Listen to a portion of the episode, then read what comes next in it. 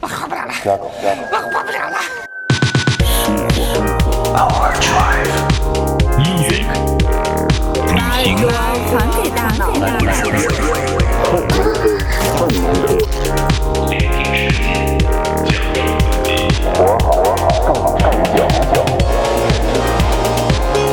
This is Overdrive FM.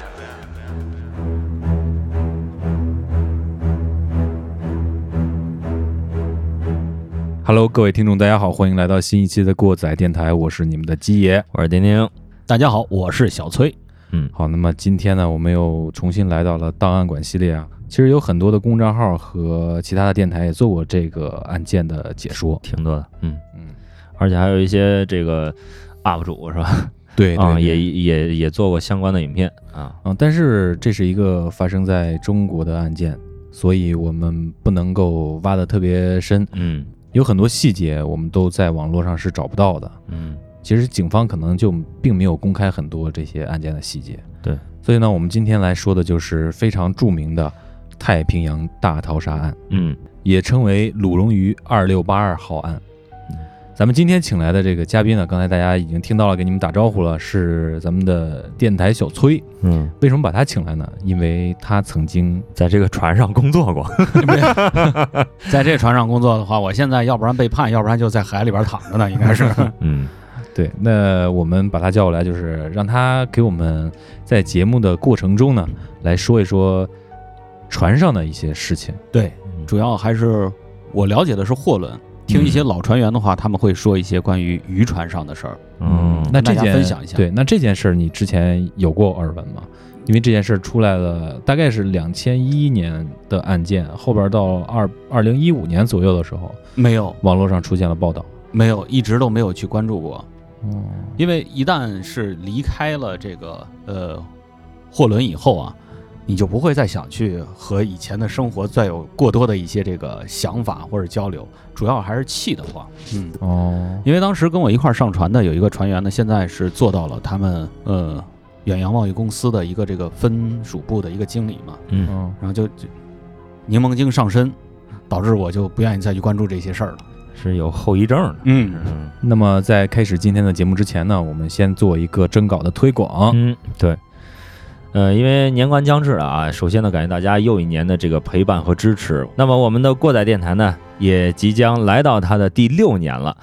呃，我们正在策划一个过载电台的九一零二年末的回顾节目，同时呢，也希望有更多的听众呢能够参与进来。在我们回顾电台一年过往的同时呢，希望大家能够写下自己一年来最难忘的经历和感悟。或许呢是生活中的点滴，也或许是感情上的波折，或许是一件值得自己骄傲一年的成就吧，或许是今年做过的一件最操蛋的事儿。欢迎大家能够踊跃的投稿参与进来，为自己的一年画上圆满的句号。我们的邮箱呢是过载电台的全拼艾特新浪点 com。再重复一遍，过载电台全拼艾特新浪点 com，大家也可以在我们的这个微博上私信给我们，过载电台六六六，过载电台六六六，过载灵一志和过载西梦系列长期征稿中，欢迎大家能够踊跃参与进来。啊，现在已经我们已经收到了一部分投稿了啊，哎还有一部分听众对自己一年的总结，对希望大家能够踊跃的参与进来啊。啊，嗯那咱们现在进入节目的正题，关于这个太平洋大逃杀案呢，我看了之后，首先是被题目吸引的，嗯嗯就是我觉着这是我看过所有的案件里面标题最牛逼的。嗯大逃杀，对，咱们很容易就想起这个日本的那个电影，我想到的是嗯昨天听到这个就是稿件邀约的时候啊，我第一时间反映的是那个太平洋的死刑犯逃杀，就是啊美版的那个大逃杀哦嘛，嘛想到的是那个。嗯后来没想到看了整个案件始末以后呢，我第一反应就是哇，触目惊心。嗯对对，这个原始的案件就是之前咱们说到的鲁荣鱼二六八二号惨案，这是我们一九年才听说的一个案件， 对这是但是发生时间已经很早了。嗯事实上，这个案件已经发生将近整整九年了。我们为什么这么晚才这个听说这个案件呢？因为我们不读书看 报。嗯其实这个案件发生很长一段时间，一直不为人所知，只是说有一些有关系的记者，他们可能知道这其中的一些信息，嗯或者说发生了这个案件。嗯这跟我们国家这个案件的公开制度是有一定的关系的。对我们国家不希望把很多恶劣的案件细节公诸于世，嗯直到一些纪实文学的作家把它啊、进行改编之后，搬到大家的面前。我们也是通过在网上找到了一篇杜强这位纪实文学作家在二零一五年左右发表了一篇纪实文学报道《太平洋大逃杀案亲历者自述哦》这篇文章。这文章是在二零一五年左右写的，一直到现在依然会有很多的公共账号啊或者一些自媒体嗯，把这个案件搬出来，说明它具有非常非常强的代表性。对，对，而且杜强本人也在那段时间，因为写撰写了很多的社会性的纪实文学，获得了第四届人民文学之星非虚构类奖。因为我们看到的是纪实文学，所以有一些内容是经过了处理的，嗯包括人名儿，还有某些细节。网上说的所有的版本，可能都是基于这一个文章延伸出来的，相对的内容都是比较统一的。我们对它的真实性不做任何的讨论，只是想给大家，呃，没有了解过这个案件的朋友，详细的给大家解读一下这个案件，也相当于是一个炒冷饭的节目啊。嗯那么在这个案件正式开始说之前呢，给大家普及几个背景吧。嗯其实中国的远洋捕捞这个行业，在全世界的公海远洋捕鱼行业中是处于龙头地位的。嗯哦嗯我看到了一个数据，是二零一五年的数据，中国的远洋捕捞比例占到了百分之五十以上，就是占全球的比例百分之五十以上，大概的产出值是一千八百万吨。就是能吃呗，对，嗯关键我们需求市场比较大一些啊，呃一个是市场需求，嗯还有一个就是出口也比较多。对，嗯呃，再看看其他国家啊，欧盟是五百万吨，嗯，美国四百万吨，俄罗斯四百万吨，日本三百万吨，还有韩国和台湾地区都是九十万吨。嗯其实相当于这些都是比较大的国家了，嗯中国完全能够以一千八百万吨的数字盖过所有的国家完胜的啊总和。嗯那么，为什么中国有这么庞大的捕捞量呢？是因为中国有远洋捕捞的这种传统，嗯一个是人多，再有一个就是我们捕获的这些远洋的鱼类，嗯有很多也都出口到了其他的国家。嗯其中美国的进口海产品中，来自中国的占比达到了百分之二十一，嗯也是占比最大的国家。而说到传统，我们的东南沿海地区自古以来就有着远洋捕捞，还有下南洋等等，历经了几百上千年的这样的一个历史。嗯，就是从古代的时候就是就爱吃，对嗯，说到了这个它远洋的一个相应的一个捕捞这块儿啊，咱们要谈一谈这个合法性啊。嗯如今呢，像咱们朋友们都关注到的一个新闻，就是中美贸易战。中美贸易战可以说是酣战在即的。那西方的一些势力啊，对于我们可以说是全方位的，就是进围行堵针对啊，嗯就是有针对性的。其中对于咱们中国的这种远洋的捕捞这块的控诉呢，一直没有断过。嗯你像在早几年的时候呢，我们涉及到的一些岛屿纷争，嗯还有包括所谓的专属经济区的一些纷争，就经常会有福建，还有像浙江一带的一些渔民，嗯、遭遇到了一些不公正的一些待遇。嗯这也就是能看出来，现在对于这种捕捞业这块的竞争呢，也是非常激烈的。对对，其实像我们现在啊，由于咱们远洋捕捞也好，或者是近海捕捞也好，沿海地区的这个参与人数呢是非常众多的。嗯大就家呢靠都这是活儿啊，对，靠靠山吃山，靠海吃海，有这么一个说手嘛。嗯那参与人数多了以后，管理起来就非常的难，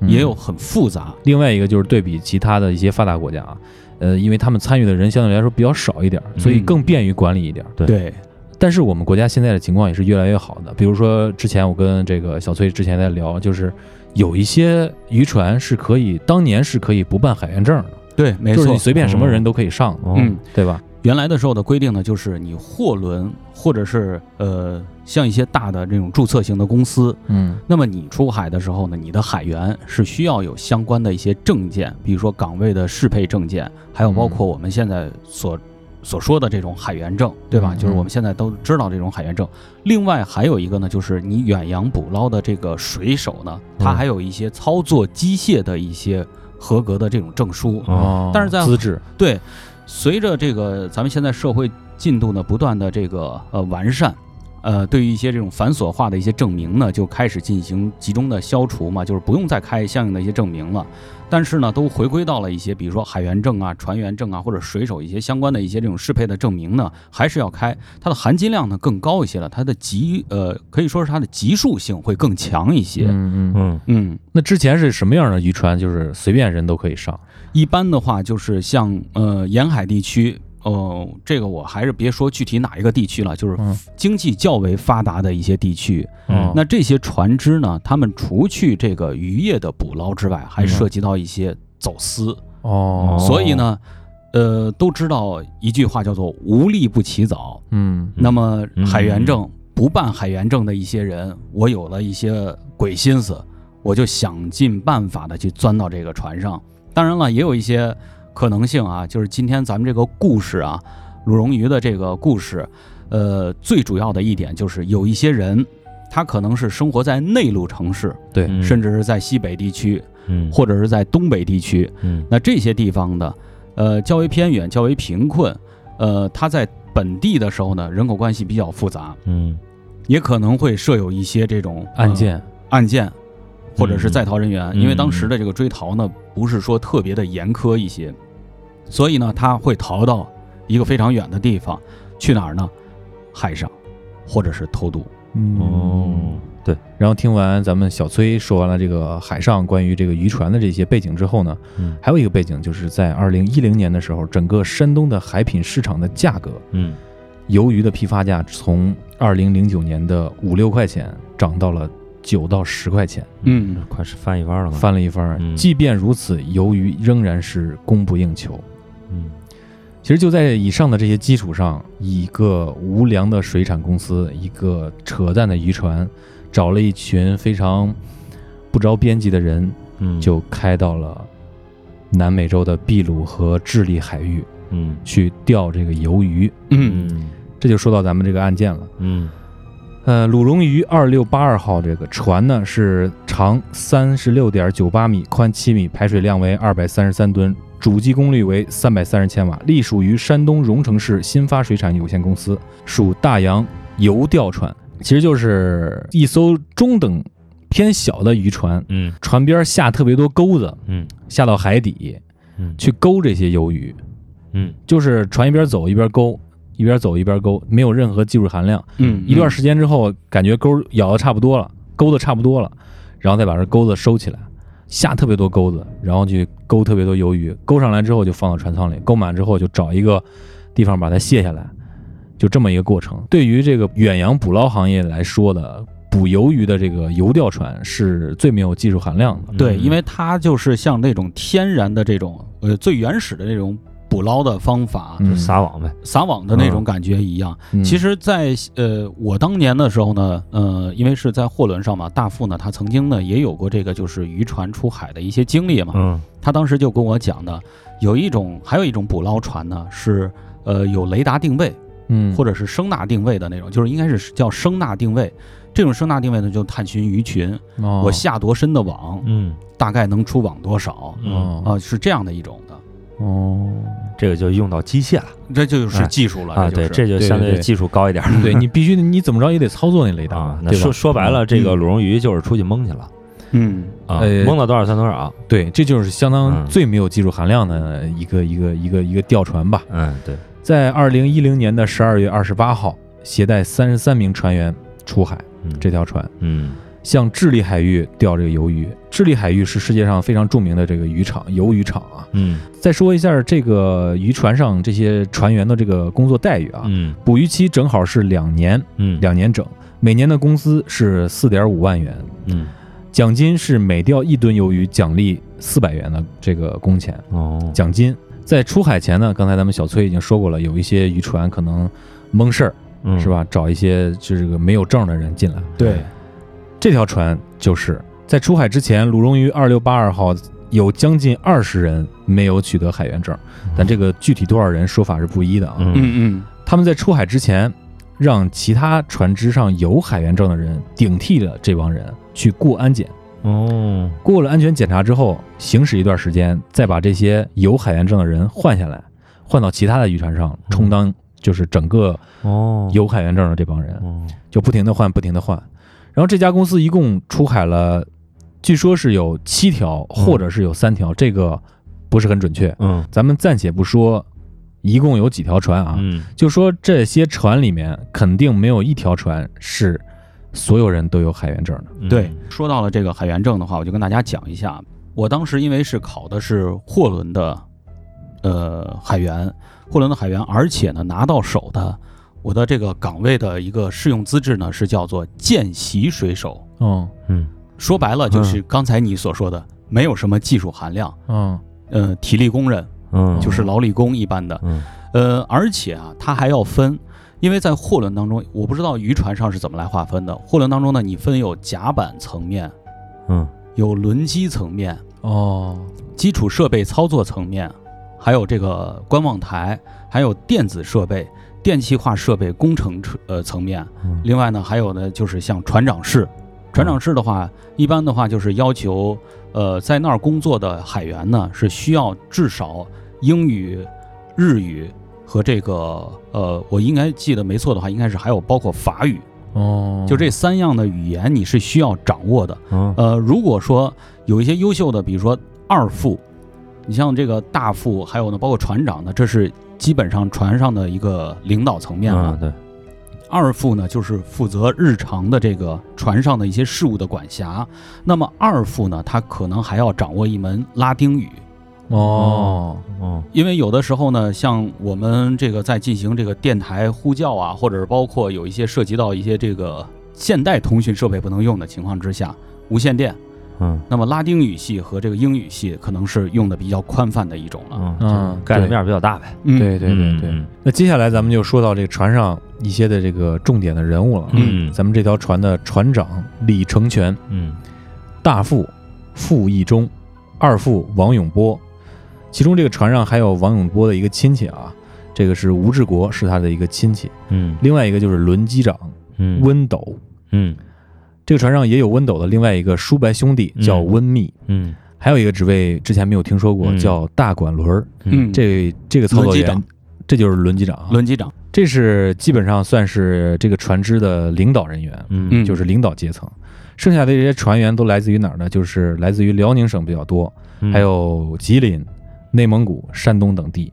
嗯也就是说，有东北的，有山东的，有内蒙的。嗯很多人呢都是通过亲戚和熟人介绍到这条船上来的。咱们下面来说几个比较重要的水手啊，嗯内蒙帮的首领包德。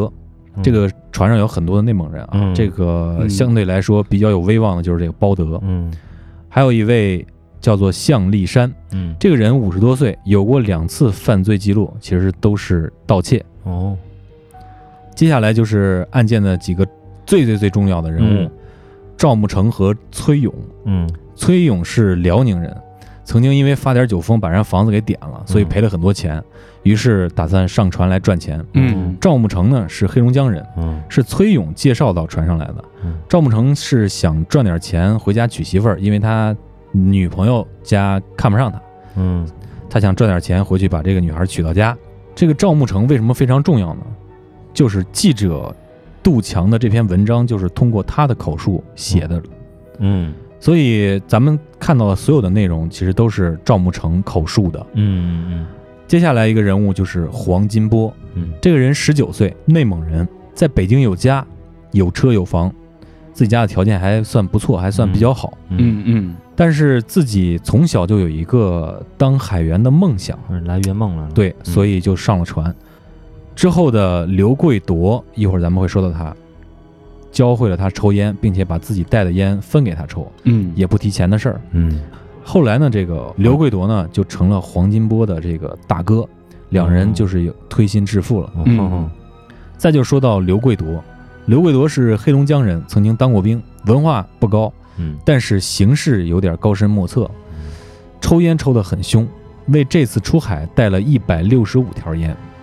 嗯两年带了一百六十五条烟，并且还经常啊没有事儿没事儿的记录航行的这个坐标。他也是这条船上最能干的一个水手，钓鱼的这个量啊，能把我排到第一名。嗯最后，咱们来说说这个厨师老夏。这条船呢，在十二月二十八号才出海，嗯，在出海之前，这些海员刚刚上船的这段时间呢，是在十一月份，嗯，但是刚到船的第一天就出了事儿了。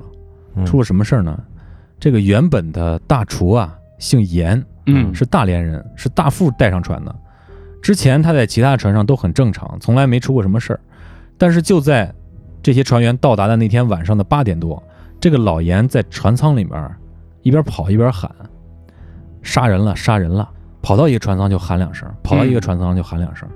这时候呢，船长和大副就非常着急，嗯就有点生气，就是你在出海之前说这种话是非常晦气的。对哦对对，所以说呢，船长就把这个老严带到了自己办公室，说了他一顿，让他嗯自己回去歇着去，稳当那点儿，别出声。然后这个老严回到自己屋里待了一会儿之后，别人都以为都没事儿了，但就在这时候，老严跑到了甲板上，跳海了。然后这时候所有的人都出来了，嗯哦把老严给救了。救上来之后，大副就说：“这个人之前受过刺激，嗯，别让他上船了，送回老家吧。”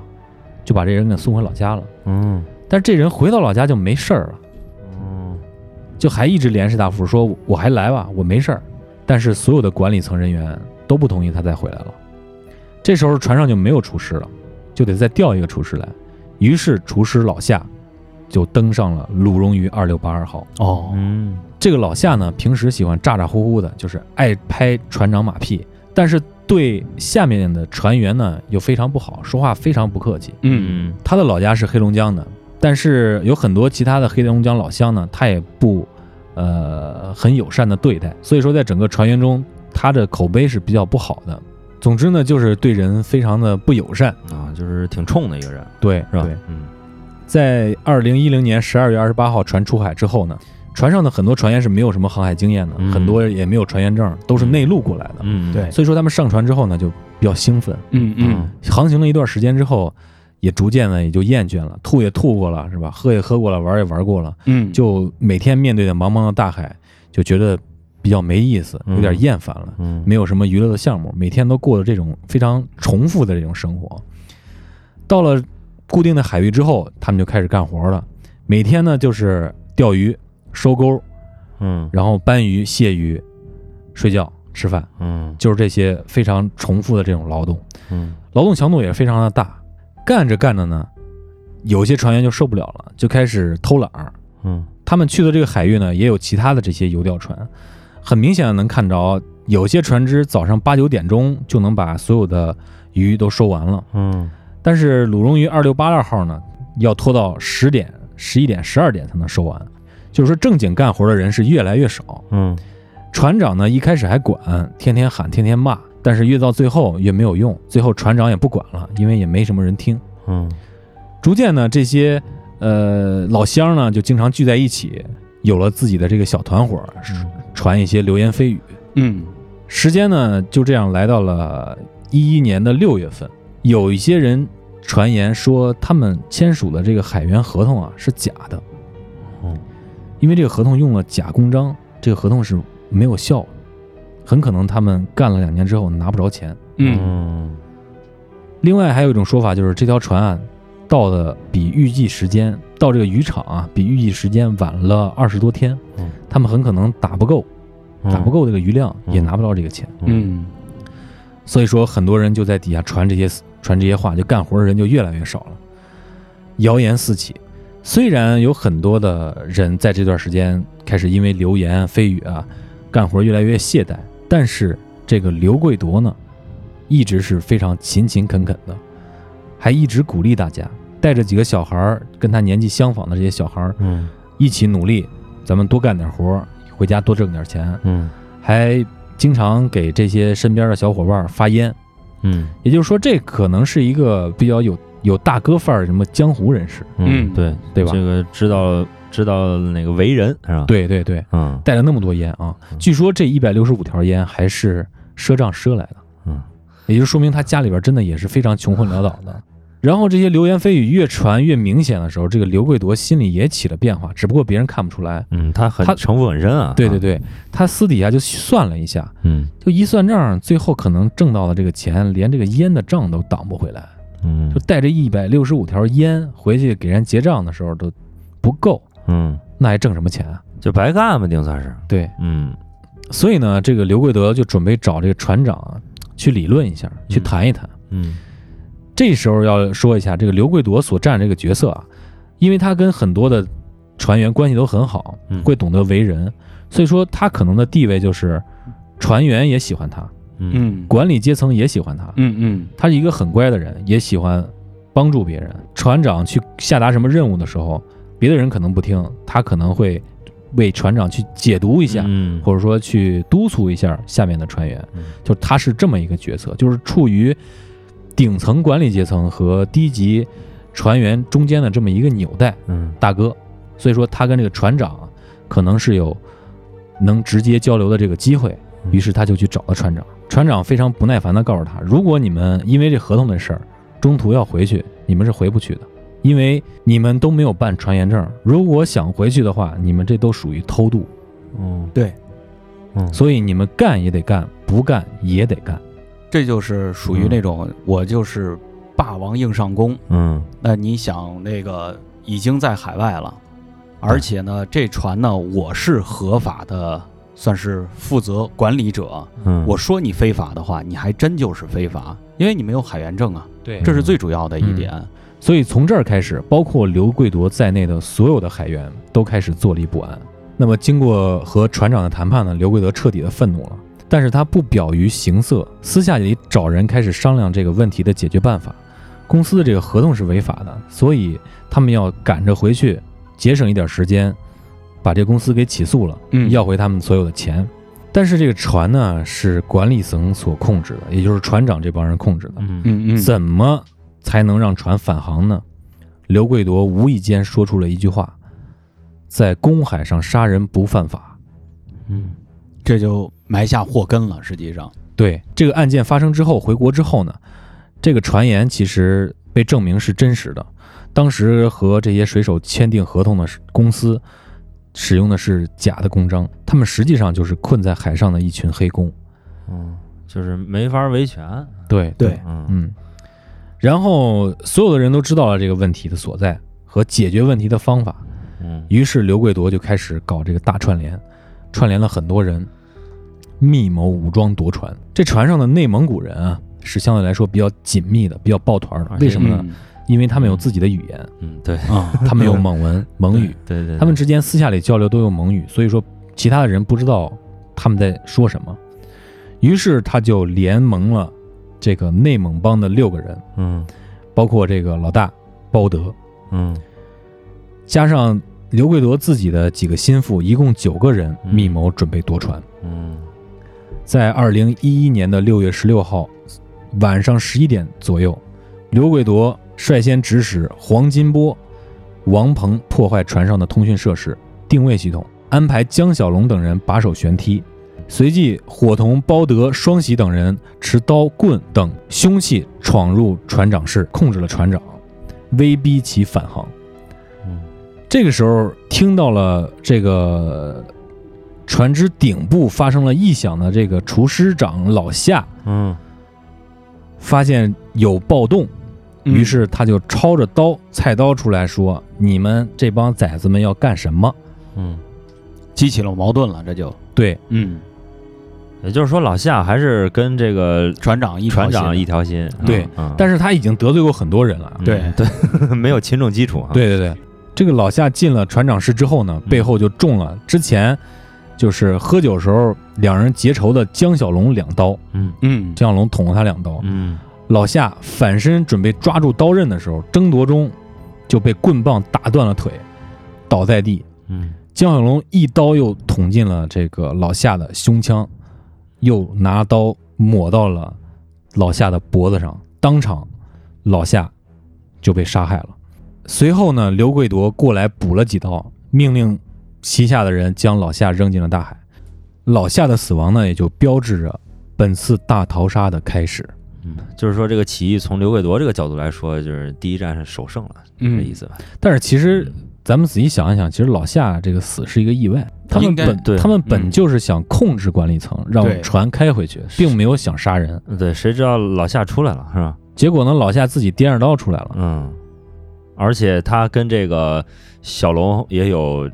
有有一定的仇恨啊，有仇恨，它嗯激化矛盾以后，那肯定仇恨就是更更那什么，对升级了就直接对就嗯导致冲突，而且发生，加上刘伟铎之前说的那句话“公海上杀人不犯法嗯，”，那就那就砍呗，是吧？那就杀呗。对，对，嗯但是其实一般来说，这个政政变之后啊，可能有很多隐隐性的这些危险在里面。，对，接下来就到了咱们故事的这个第三章，我给它起名叫做“肃反”。嗯刘贵铎心中其实，在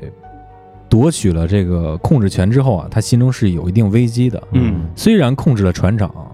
威逼这个船长返航，但是呢，这些人依旧在船上啊有一定的地位。嗯，所以呢，刘贵铎和包德呢就指派四个人一班儿嗯去轮流看管整个的管理层，以防他们发生其他的反抗、报警啊什么的这些东西。嗯在政变之后呢，反观其他的船员啊，倒没什么特殊的反应，比较冷漠，嗯，而且渐渐有人传出来，船上死一个人很正常，经常发生。其实，在案发当时呢，有很多人都是知道刘贵铎要去夺船的，很多人在那儿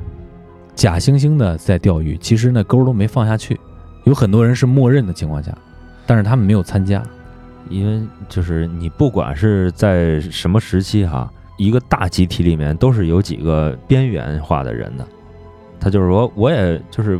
就属于中立的这样一个，就是随大溜儿，啊，咱也我行，跟谁也不是一帮的，对嗯啊对对，这么个事儿。对，但是他们也是想到自己的利益，我何必不隔岸观火呢？是吧？对嗯我也能回去，也能够起诉人啊，，是吧没？准还有钱拿对，嗯啊，刘贵铎在夺船之后呢，就计划从智利海域前往夏威夷绕一圈儿返回中国，嗯预计那个航程在五十天左右。刘贵铎此时下令收了所有的鱼刀，嗯，这就是革命的武器啊，对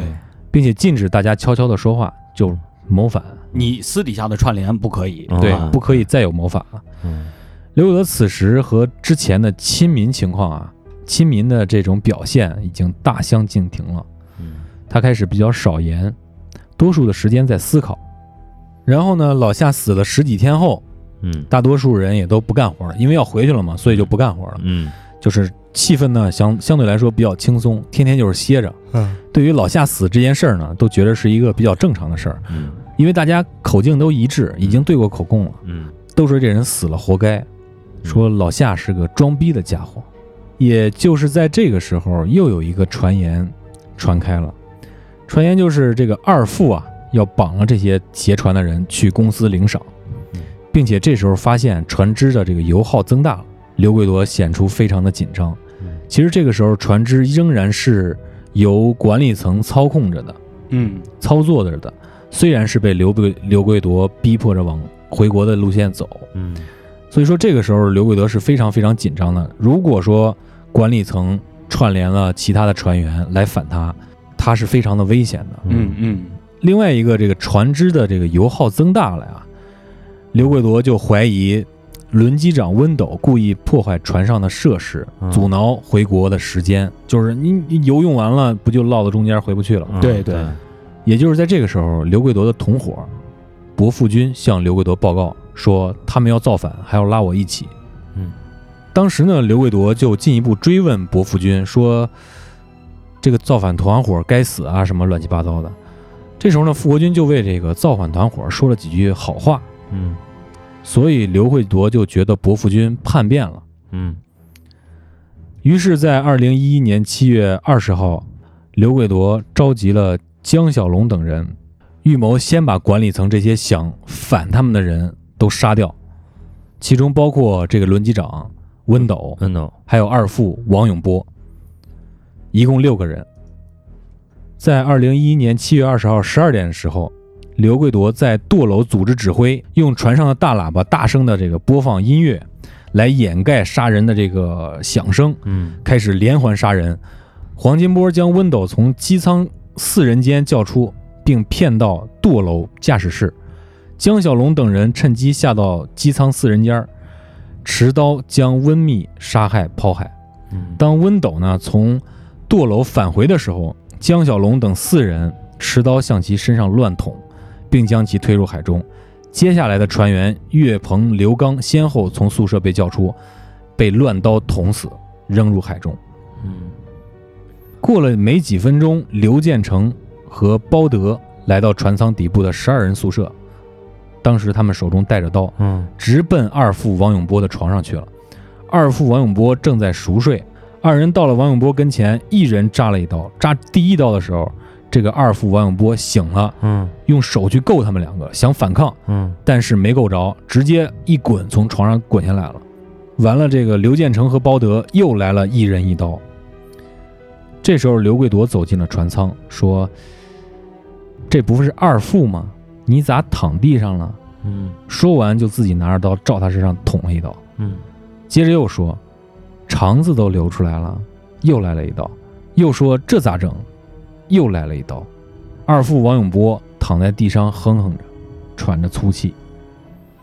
这就是相当于三个人把二副王永波给虐杀了。嗯嗯其实，在这个房间里啊，这篇纪实文学报道的主人公赵慕成，一直就在王永波床的旁边儿，嗯，就是他跟这个王永波这个二副，他是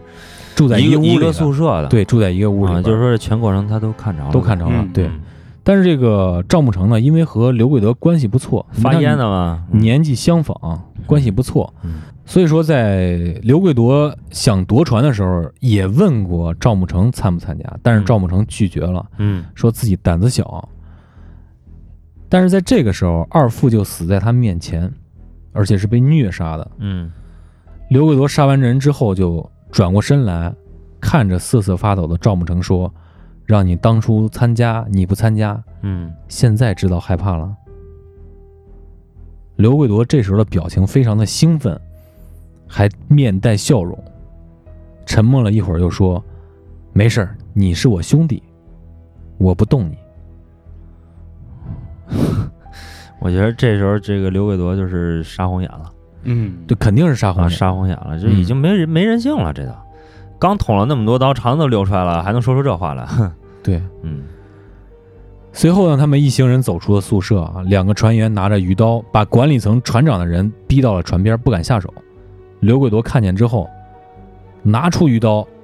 照那俩人一人捅了一刀，做了个示范。嗯再让这两个船员学着捅，嗯捅完了之后扔海里边儿。嗯然后刘贵铎嘴里还骂骂咧咧的：“你们这几个人真没用，杀个人都不会。”然后呢，时间来到了当天的晚上，江树涛、陈国军、吴国志又先后被杀，抛尸入大海或者被迫跳海。嗯然后呢，就是刘贵铎怀疑的那个叛变者薄福军，因为他为这些他为这些管理层说过一些好话嘛。嗯嗯虽然是他告的密，但是他说过一些好话，刘贵铎就想把他整死。嗯他就给了两个新加入的人一人一把刀，说让他们两个沾沾血，就把这个薄福军杀死了。也就是说，在这一天一共死了九个人。嗯但是虽然死了九个人，大家有没有发现这个船长依旧没有被杀死？嗯，他可能还是有一个想法，你觉得是什么想法？回去以后我要起诉他。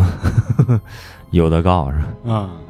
我觉得有另外一个可能，就我觉是得是就是这个船长刘成全，他依然是在这个船上是有一定威望的。也有可能是什么？他得开回去啊，他有技术啊，别他人知道怎么开啊。对，啊，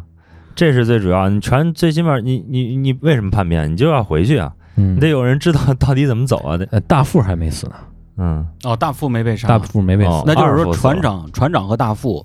有人操纵轮机，有人这个指挥能够去了解这个航海图，嗯了解洋流的变化，嗯，你对这样才能够开回到这个呃才能中国境内。对对对对嗯我就是想，这个刘成全船长啊，嗯他应该还有一还有这个利用的价值。嘛，嗯那一个意思嘛，嗯嗯然后虐杀完事儿之后呢，本来距离回国也就是还剩十几天了，但是经过血洗之后呢，刘贵铎决定不回国了，嗯因为他杀的人太多了，他想偷渡到日本。嗯，他说他那儿有朋友能办假证，对，在嗯日本有很多这种情况，嗯有很多情况不光是在来自于中国的，还有像包括像马来西亚，或者是呃印尼，嗯哦，主要的就是马来西亚，就是东南亚，就是比较贫穷的一些地方，嗯，还有朝鲜。嗯呃，另外呢，就是像中国的有一部分的这种黑工，嗯，那就有可能话是他是走这种劳务输出，呃，到了这个日本黑在当地，嗯也有可能话就像刚才我们所说的这种犯罪，外外出的船员，嗯他本身在国内可能已经犯案了，哦不想不想回去被逮捕，嗯那当船员出去出海，然后我就黑在当地，又或者是像我们哦今天的这个所说的这个罪犯刘贵夺一样。嗯本身罪孽太深，对他知道回来是肯定难逃一颗枪子啊，嗯他只能是选择在日本了。嗯，嗯其实这时候他自己可能知道，要么在回去的路程中被人背叛、嗯出卖，要要么就就是回去之后背叛被有人发现啊。啊，发现他杀人这事儿，然后被判死刑。其实心里头明白的很，对对对，啊，这个人心机太重了，啊嗯嗯。这个时候呢，船上有了一个突发的事件，这条船有很大部分人是没有航海经验的这个年轻人，嗯而且大多数文化水平都很低，比方说赵慕成嗯就是一小学水平。嗯然后赵慕成的这个同屋呢，有一个室友嗯叫做马玉超，嗯就是在刘贵夺肃清造反势力之后啊，马玉超突然失踪了。嗯嗯失踪之前，他对赵慕成说不敢一个人住。这也是后后来这个赵慕成口述的时候，对嗯对，这个刘贵夺在知道马玉超失踪之后啊，他非常的愤怒。他说失踪了，他咋跳海了？没人打算动他。马玉超是我的人，他是我的卧底。哦，但是其实仔细想一想，说一个死人是卧底，其实是刘贵夺想给其他活的人传达一个信息，嗯就是我在盯着所有的人。嗯哼个，嗯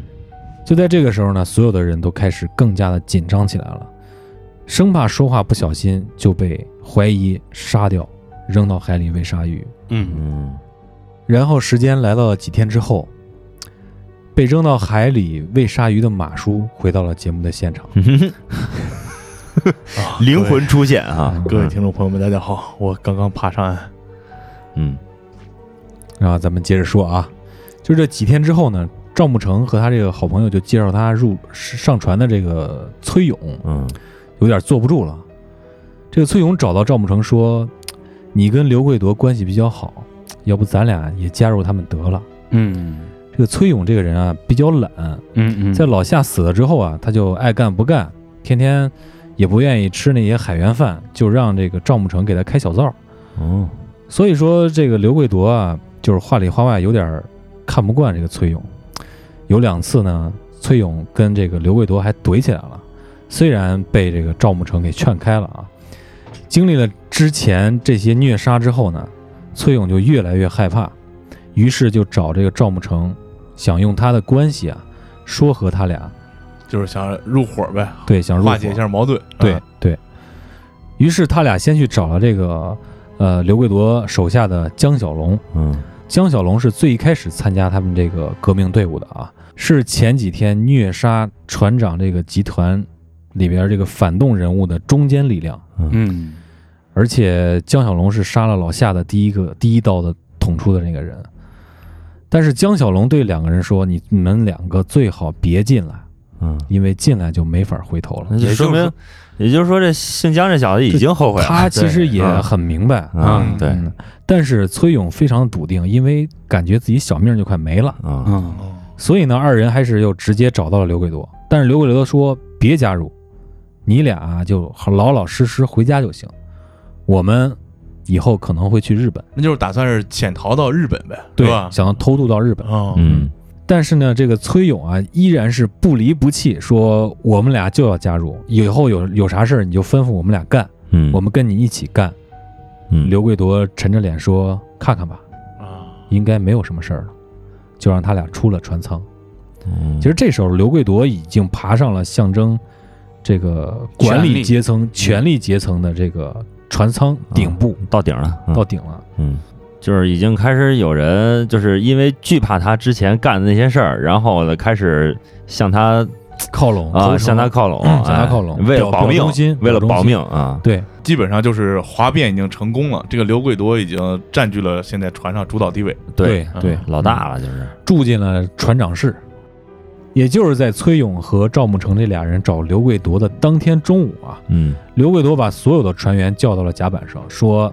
他们几个人要偷渡到日本，如果偷渡的话需要钱，嗯所以呢就让所有剩下的船员装病给家里打电话，每人要五千块钱打到一个账户上。很多人，这些在场的很多人家里是很穷的，连五千块钱都出不起，嗯所以有些人就开始犯嘀咕了，说咱们这五千块钱，即便是要过来了，打到哪儿了他们也不知道，Hmm. 嗯能不能让他们也跟着一块儿去日本，嗯可能性非常的小。嗯包括江小龙在内的刘贵德身边的这些人啊，就给刘贵德提这个建议，说能不能不拿？Hmm. 嗯但是是这些人依旧是被刘贵德逼着打了电话。哦，于是啊，这个江小龙啊还是比较冲的，就跟这个刘贵德吵了一架。嗯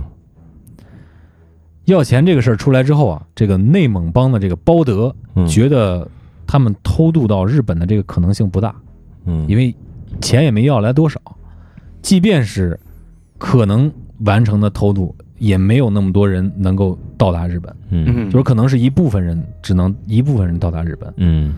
于是他们就想反了刘贵多，带大家回国。那哎就是这时候内蒙帮开始崛起了，对，嗯这个联盟开始瓦解分裂了。嗯在二零一一年七月二十四号，包德呢就找到了同样是内蒙人的黄金波。这个黄金波可以说是刘贵夺最亲密的跟班儿，嗯算是这种二把手的程度。对对嗯他也是内蒙人嗯，但是不属于内蒙帮。哦哦，这个包德啊，就拉过来黄金波说，刘贵夺要去日本，他最多带着他那几个老乡去，剩下的几个人啊，很可能都会被杀了。嗯所以说，咱们必须赶在刘贵夺动手之前弄死他。嗯黄金波听完之后也非常愤怒地说：“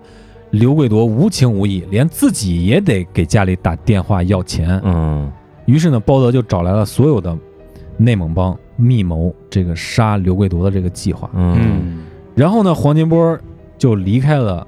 包德，转角就跑到了刘贵夺的屋里边儿。黄金波其实这时候才十九岁啊，嗯，他是算是刘贵夺一手带大的，虽然这个时间不长啊，嗯上船之后就教他抽烟啊，教他人生道理啊，这个那个，等于是大哥带他一个出的道，对一个老大哥嗯带他出的道，肯定是非常非常忠诚的一个跟班儿。而所以且十九岁的小孩那会儿最容易就是亲大哥了，对对对，非常江湖嘛。嗯所以说，他就跑到刘贵东那儿跟他说：“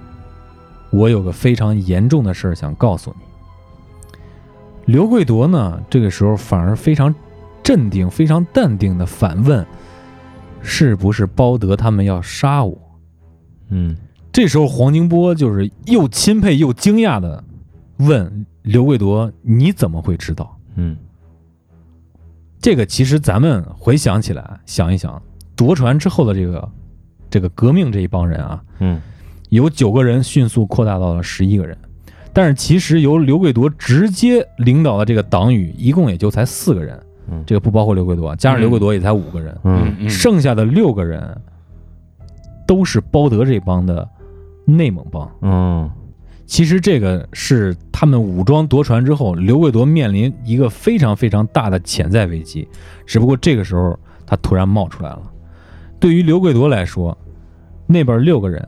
自己五个人，其实他并没有任何的优势。对，所以说这事儿他肯定盘算了很长时间了，所以说他一点儿都不意外。然而这样的一个不意外，就让黄金波更加钦佩自己这个老大了，嗯，就更加的忠诚了。嗯于是呢，刘贵夺得到消息之后，就立马找到了船长。作为曾经这艘船的权威，就是最高统治者，刘贵夺想要船长加入他的队伍。之前只是软禁，嗯哦，嗯现在想让他加入他的队伍。如果说这时候一个一个老贵族嗯，站在你身边，有一些不是那么暴虐因子非常充分的这些船员，很可能还会听船长的话。嗯对对对，给他拉拉来了一部分信心和这个人员。有点挟天子以令诸侯的感觉，对对对对对，嗯所以刘贵夺这时候找到了船长来加入自己的队伍，说：“我自己身上有七八条人命，剩下的任何人想活命，手上必须得沾点血，嗯并且悄悄地告诉船长，以前船长称兄道弟的二副王永波呀，是包德杀的。嗯哦其实这是要挑拨关系、嫁祸，嗯哦因为他想整死包德嘛。嗯，其实来说，这个王永波是包德、江小龙，最后虐杀是刘贵国在赵慕成的面前虐杀的。嗯，对，船长一听这话，就自己被软禁那么长时间了，一听这话，立马决定加入刘刘贵铎的队伍。当天晚上，刘贵铎把黄金波在内的四个组织成员叫到身边，安排任务，让崔勇这个生瓜蛋子啊，嗯拿着刀去寝室当诱饵，嗯船长在甲板上等待。由于这两个人没杀过人啊，刘贵德不是很放心，嗯所以就派黄金波和其他一个人做好了充分的备用计划，躲起来。嗯然后刘贵德亲自去找包德说，船长准备投奔咱们，嗯想要加入呢，他手上必须得沾点血。所以呢，我打算让船长把崔勇杀了。现在呢，就要借包德的刀一用。然后包德说：“行啊，那就把刀给了刘贵铎，嗯并且按照刘贵铎的吩咐去寝室找崔勇，带到甲板上让船长杀了。”这时候就是，中了圈套了，已经。包德就中了圈套了，他把自己手中的刀交出来了。哦见到崔勇之后，包德走在了崔勇的前面，带着崔勇往甲板走，一会儿就走到了船长面前。此时此刻，包德前面是拿着刀的船长，后面是拿着刀的崔勇，崔勇。哦，这两个人一见包德站定，就向包德跑过去开始捅。包德被捅伤之后，开始乱喊，说：“都出来，都出来！”嗯就是叫他那些同伙呢，都嗯出来，都出来。但是内蒙帮这帮人已经吓坏了，没有一个人敢站出来了。嗯你想船长都带头杀人了，对，然后就是非常非常非常虐的一幕啊，就是第一次杀人的这个崔勇见到血了之后，疯了一样，用手蘸着包德的血往脸上抹，并且大喊大叫说：“我沾血了，我沾血了！”已经疯了，嗯，已经疯了。就是傻逼了，杀傻逼了，这时候船长也跟疯了一样，大喊着，逼着受伤的包德说出内蒙帮的同党。喊了两声之后，刘贵铎走过来，给包德说：“你以为黄金波是你的人？”随后，包德就被扔到了海里去了。剩下的五个内蒙帮成员逐一被拉到甲板上，捅伤，扔进海里。我操，这一下死了六个人，嗯三十三人还剩十六个人。嗯其实这个带头的包德一死，剩下那五个人基本上就丧怂失了丧失战斗力了，对心理上手就了先崩溃了。嗯，对对，又一场虐杀的完成啊！这个赵慕成又被刘贵铎叫了出来，嗯说：“我们几个人马上就要去日本了，你身上没沾血，你就跟着他们几个没沾血的回国吧。哦，我们几个呢，能逃到什么时候算什么时候。刚才杀完几个人，有点累了，你去给我们做点东西吃吧。”嗯赵慕成在这个时候其实非常纳闷儿，为什么只叫了崔勇，嗯没叫他参加这次虐杀？但是转念一想，很可能是刘贵铎对赵慕成可能还留有一丝的这种怜悯，或者说一丝人性吧。嗯就是说魔鬼可能成为魔鬼之后，他仅存还要仅存那么一点点的人性，可能就是在赵慕成身上。对对对，因为刘贵铎也知道赵慕成早年丧父，嗯家里非常非常困难。嗯，就是当时打电话给家里要钱的时候，只对赵慕成说：“你给家里打一电话，告诉你妈过段时间回去了就行。哦”，但是赵慕成没有敢打，嗯默默的就回到自己的船舱。时间来到了二零一一年的七月二十五号，就是也就杀是人虐杀的的第二天第二天。嗯船上依旧的非常的平静，恐怖的那种平静。这个时候，其实每一名船员都非常非常的紧张，嗯，就是比之前更加的紧张了。因为这不知道又会不会下一个对，就不是知自己啊道，因为嗯死了这么多人了，一波一波杀，一对波一对波对杀。嗯但是就在这个时候，发生了一件事情，就是船上的这个大管轮王彦龙不见了，嗯并且船底有一个阀门被打开了，船开始进水，嗯非常非常的快。于是呢，刘贵夺就指派所有的人去抢救物资，嗯去抽水，嗯但是抽水已经来不及了。嗯刘贵夺就做了第二个打算，就是让人去打造一艘木筏，把一些能用的东西先都放上去，一些物资放上去，以防万一这个船只沉没，嗯并且还做了另外一个打算，就是找到了船长，把这个通讯设施修好，嗯发送了求救信号。也就是一直到了二零一一年的七月二十五号这天，他们才发求救信号，之前的之前被破啊坏了破坏了嘛。对。也就是在这些船员正在忙的时候，又是搭木筏又搬运物资，突然有人喊，船上突然有人喊：“哎，这木筏怎么自己飘走了嗯？”其实呢，是包括大副在内的四个船员嗯借着搬运物资为由，跑到了木筏上，割断了连接船只的这个绳索，准备带着这些物资叛逃。我操这刘准备贵自己国溜了。对，刘贵夺一下自己就怒了啊，嗯害怕了，那几个也害怕了，关键是一下自己就怒了。嗯就是跑这几个人，其实他们也是自己害怕，那不愿意在这艘这种死死死亡亡的之渔船上对对对再待着了。对但是这个船上这几个人非常高兴啊，觉得自己从他妈地狱走出来了，嗯还对那船上的人骂骂咧咧，骂着刘贵夺，高高兴兴的，手舞足蹈的，嗯终于觉得自己能活了。但是啊，这命运就是命运。这时候来了一股风，嗯这竹筏没飘多远，就被这股风、这股浪给卷回来了，嗯直接就撞到了渔船的船头。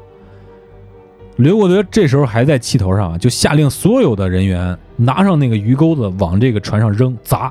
那个鱼钩子非常大，嗯有的人就被砸伤了。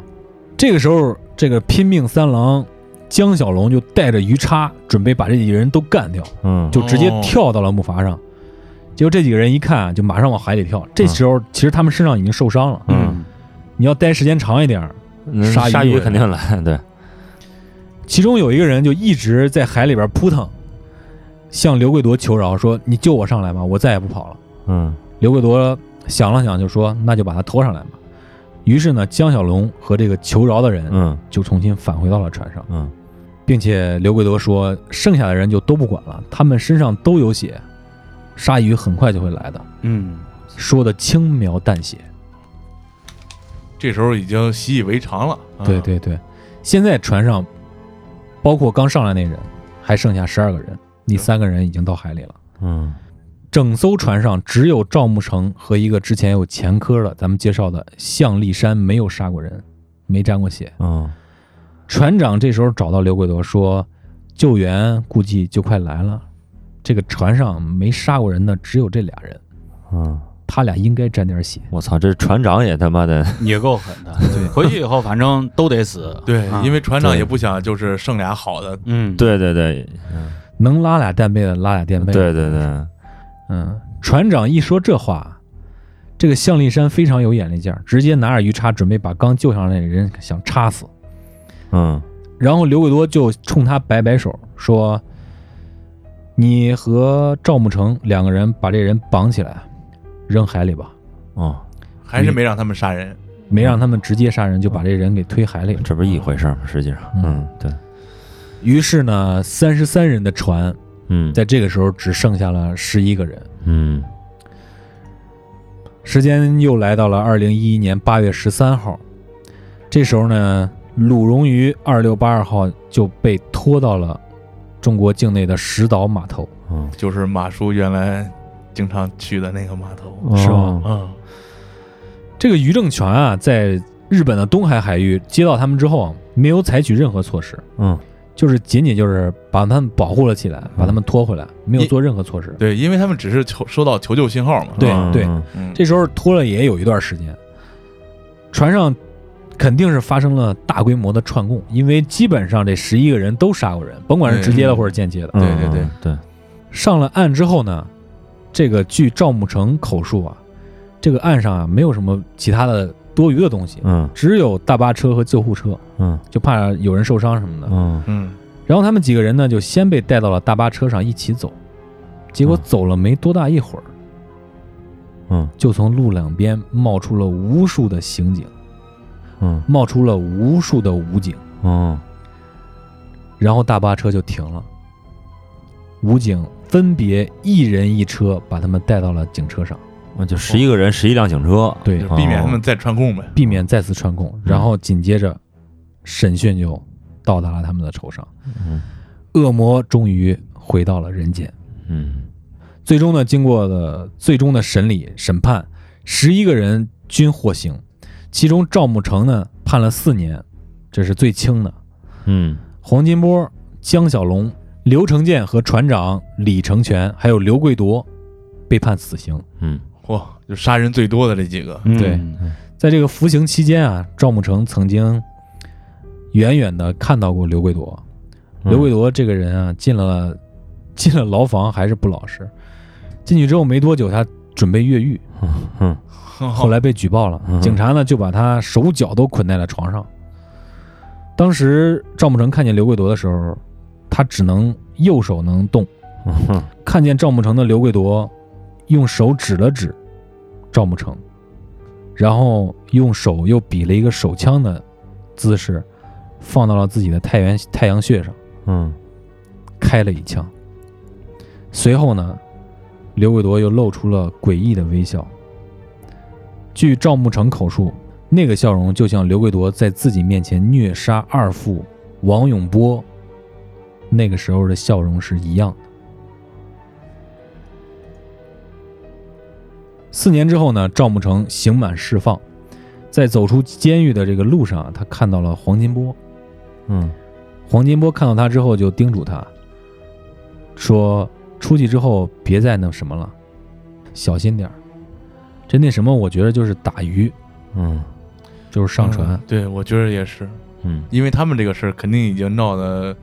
已经沸沸扬扬了，对，再往那行里去，估计一是没人敢用它，二是即使用了它，估计下场也不会很好。对，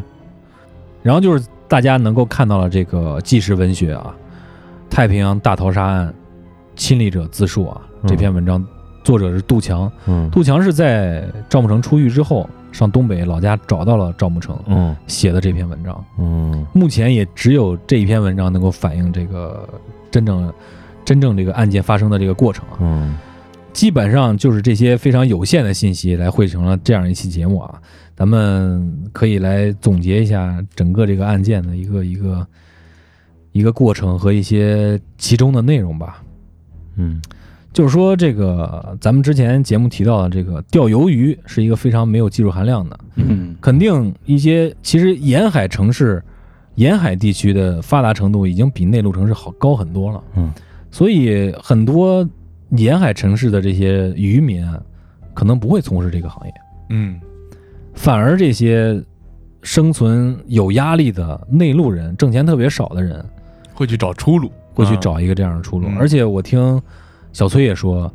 甚至在当年管制不明显的时候，不是很制度不是很完善的时候，就有很些很多逃犯，嗯嗯，还有一些嗯不如民工的人对，其去实他参加们这个远洋捕捞。他们可以说是没有任何的生活技能，没有任何生活技能，也没挣不来钱也就不是愿意不愿意去出力，不对愿对意对去靠自己的劳动来去这个挣钱的。但是我听说这个嗯后续的报道啊，这个鲁荣于二六八二号上，除了那个姓向的那个人有嗯过犯罪记录之外，嗯嗯，还有一个人被判过无期徒刑，那就是说逃出来的那种，那肯定是就是像被就被判了无期徒刑，然后来中间后来被提前释释放了。嗯刑满释放的。对，啊有这么一个人还表现好啊那种，对。其实其实这个来说，就是我想说的是什么呀？这个黑心的公司啊，他可能造假他了，利用了利用了这些就是生存生存有困难的这些最底层的人，嗯想挣钱的这么一个一个出路。对对嗯，他去利用这个这个事儿去挣一些黑钱，啊，这倒是两年出海玩玩两年，给他们说的可好了，然后能弄个十来万是吧对？？你想哎嗯那时候十来万，真是他们家庭贫困，那十万块钱对回家能娶个媳妇儿？那是能那盖是个房，能娶对个媳妇儿，对应该没问题的。对包括现在还有海外劳工，对吧？嗯对远洋捕捞，这都是非常在内陆看着非常诱惑非常高的东西，这个嗯工作。嗯对，对。再有一个就是，其实船上啊，这个社会结构是相对来说，你说简单也简单，说复杂也复杂的这样一个情况。你看咱们三个人可能不了解船上这些所谓的一些内部的事情啊，但是咱们都看过《加勒比海盗》，啊，对嗯你看海盗那一波就管理层那帮人，绝对是穷凶极恶的。对嗯对对，要不你镇不住下边儿，对随时可能发发生哗变。对，所以说你看咱们里面的这些人物，船长那一看就后期表现也不是个什么正经东西。嗯那个老一那个那个老夏，嗯，就那厨子，拿着刀就冲出来要跟那个船员们干，对，这也是一个穷凶极恶的东西。对嗯，其实说起来这事儿要是没他的话，没准儿不会这么血腥。对，因为他掂着刀出来，对，又是个据据嗯啊说这个渔船上是不允许船员配刀的，只有厨师，哦只有厨师能能配菜刀。嗯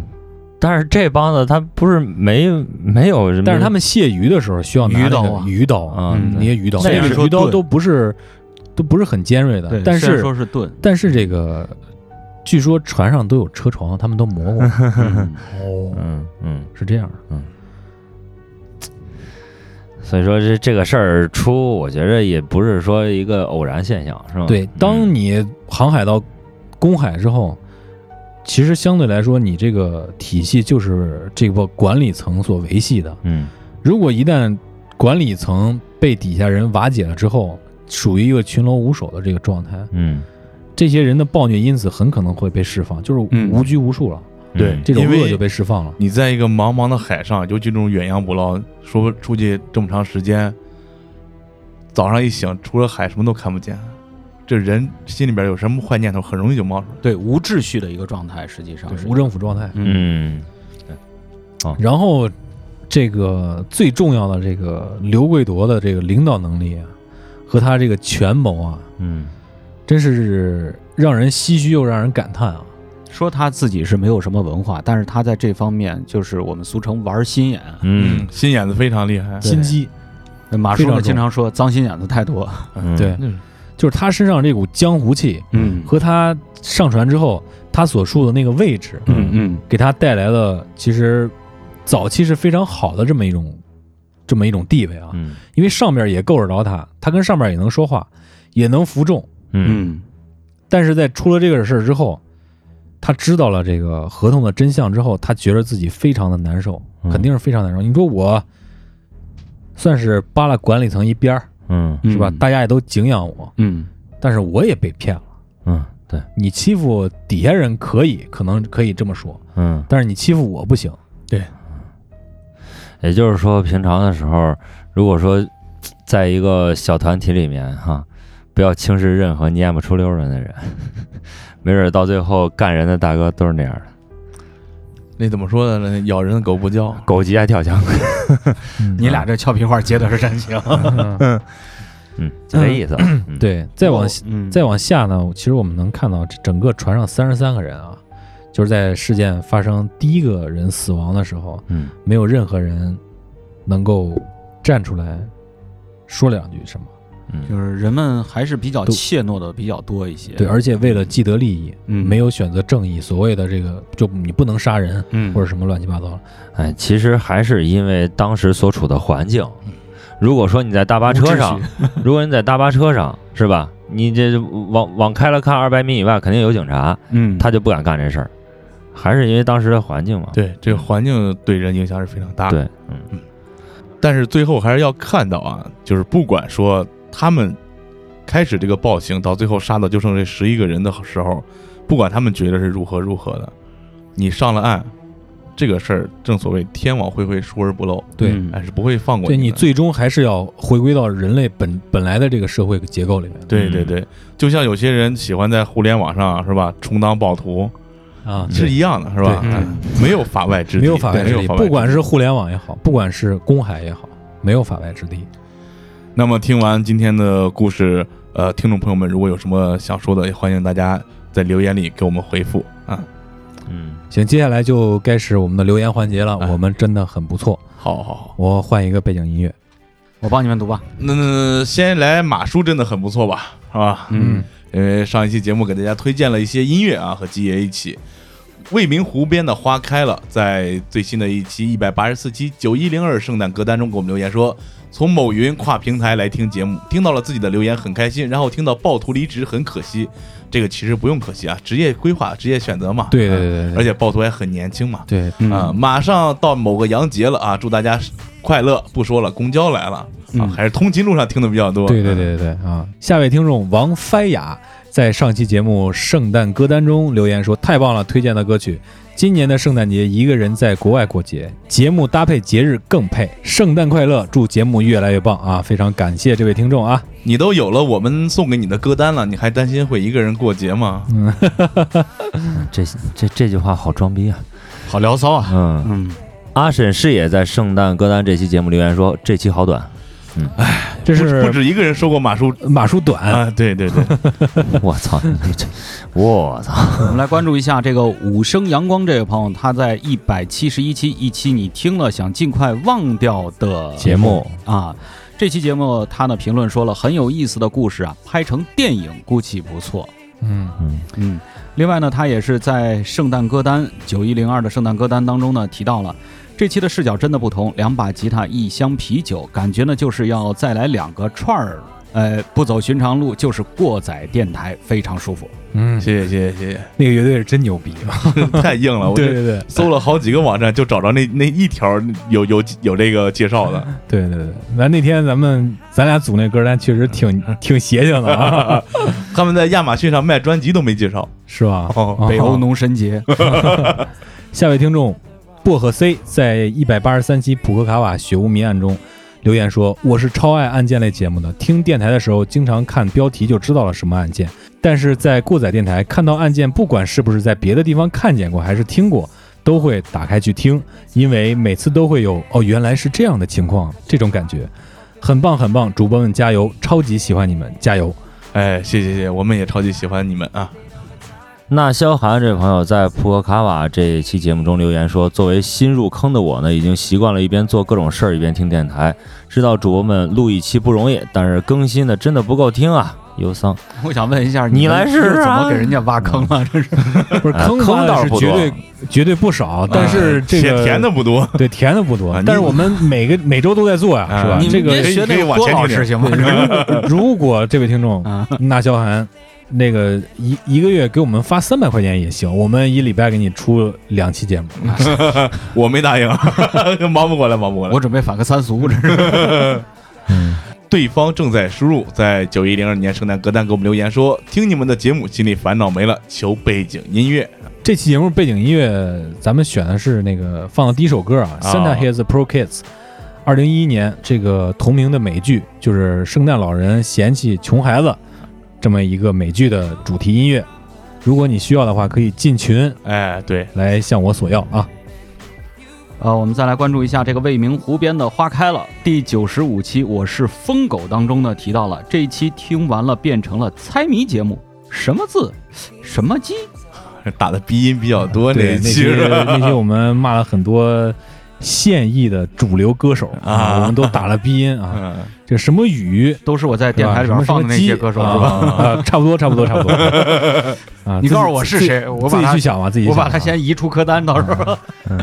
二零九八零幺三这位朋友在我在灰色地带薅羊毛留言说，相关部门还没找你们了解情况吗？哈哈哈哈。 查过水表了吧？应该。我们是劝人向善的，相关部门听完节目以后啊，也会夸赞我们的。啊对制成制成这个录音带，然后播放给他们听，是吧？我们期待有那么一天。嗯嗯，被占用的似水年华在一百八十一期《喜欢夜就你浪》当中给我们留言已转粉啊，谢谢谢谢！不光要转粉，还要转发哦。啊，对对对对对，千万别转黑 就行，啊啊那没事黑我们也念啊。 对对对对对，呃，孤独一辈子的老男人，一百七十五期留言啊，这个谁是真正的网络暴徒？政治正确这个词儿现在已经变味儿了，尤其在西方，稍微表达有点偏差呢，就会扯上政治正确。就这四个字儿，在咱们这儿也已经变味儿了。对对对对，我这个们所说的这个政治正确，其实也变味儿了啊。如果想了解这词儿怎么变的味儿，可以去了解了解那个欧洲那个环保小女孩儿。啊，对对对对对对，嗯一百八十一期呢，他也留言了，他说非常喜欢户外徒步，每个周末呢都要去山头走一圈儿，遗憾从来没走过什么线路。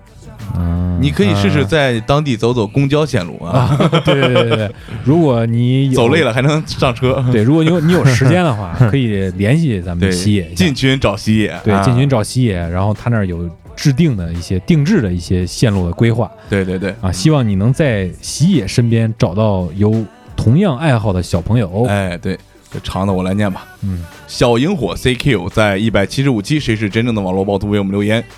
不管网络上的压力还是生活压力，真的会压垮一个人。身边也有朋友患抑郁症，但是平时接触都看不出来。以前觉得没什么，年末发生这些事才意识到这种症状的严重。生活不易，可还是得继续。以后会更加关心那些朋友，也希望电台越来越好。非常感谢这个，对，就是过载电台，希望你在能够关注我们节目的同时，听了我们的节目，哎，能会去更关注你身边的人。嗯对，把这节目发给他 们。嗯， 那个刘威三这位朋友在过载档案馆神奈川一九案中留言，我觉得他留的这个言应该算是咱一九年的一个神剧了，对哎出现对对对次数非常高。这么好的节目怎么这么少的订阅？ 我们也正琢磨，但是目前还没琢磨明白啊。但有一点我们已经明白，就是没花钱。 对对对对对对对， 还是那句话，把这节目发给你身边的朋友。哎，对嗯，啊，风太大，听不见告白。在第九十一期《佛山少年一路向北》，他提到了这口音太广东了，洗脑啊！因为东哥就是广东人啊， 对哦 我广东，你这个成广东 了。广东 音，你这个广东人啊，发音挺东带劲哥就是广东人对啊。对对，嗯，这期节目好像这留言也不多，你好像是第一个。最后一位听众，尾号是 N G R H，在一百三十三期《过往已逝，载乘归来》，这是我们去年的这个年终总对结性的一个节目年终总啊。结他们，说，啊，这位听众说，听着你们在回望过去、展望未来的时候，心里有很多感触，真心的不错。可以想象一下画面，就像几个好哥们儿坐在炕头畅所欲言、拉家常一样，真的挺好，是我听到最好的节目了。希望节目越来越好，收听长虹。 我特别想说一点，你坐那炕头上试试去，我 的腰椎骨啊，这个你说的没错啊，我们的录音间有一半就是炕 头。对对对 现在丁丁和马叔就坐炕上了，而且我想是，如果说咱几个人都坐炕头上聊的，应该不会是节目的事儿，应该那是铁锅炖大鹅的味儿呢。对。看来也是东北的听众啊。嗯， 呃，同样呢，在这期节目结尾也要提醒大家啊，年关将至，感谢大家一年的陪伴和支持。过载电台也将迎来我们的第六年，同样是我们策划的过载电台九一零二年末回顾节目，希望更多的听众朋友们也能参与进来。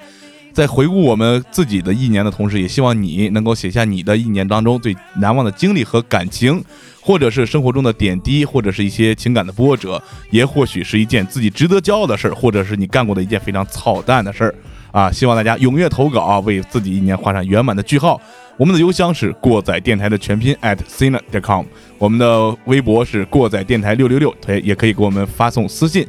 过载零一制和过载解梦系列呢，同样也在长期征稿当中，欢迎大家踊跃参与。行，那本期节目就差不多到这儿了，希望大家元旦快乐。哎，但快乐快乐，乐，哎， 就这吧就，这吧，拜拜。拜拜。拜拜。感谢收听本期过载电台。如果你喜欢我们的节目，希望能给我们点赞、留言、转发。还可以关注我们的微信公众账号“过载电台”的全拼，获取最新节目更新。扫描自动回复的二维码，获取更多收听方式。过载电台在中国北方三线城市，祝大家活儿好更持久的同时，能把耳朵还给大脑，将生活的过载演奏成美妙的呻吟。 and see what's outside.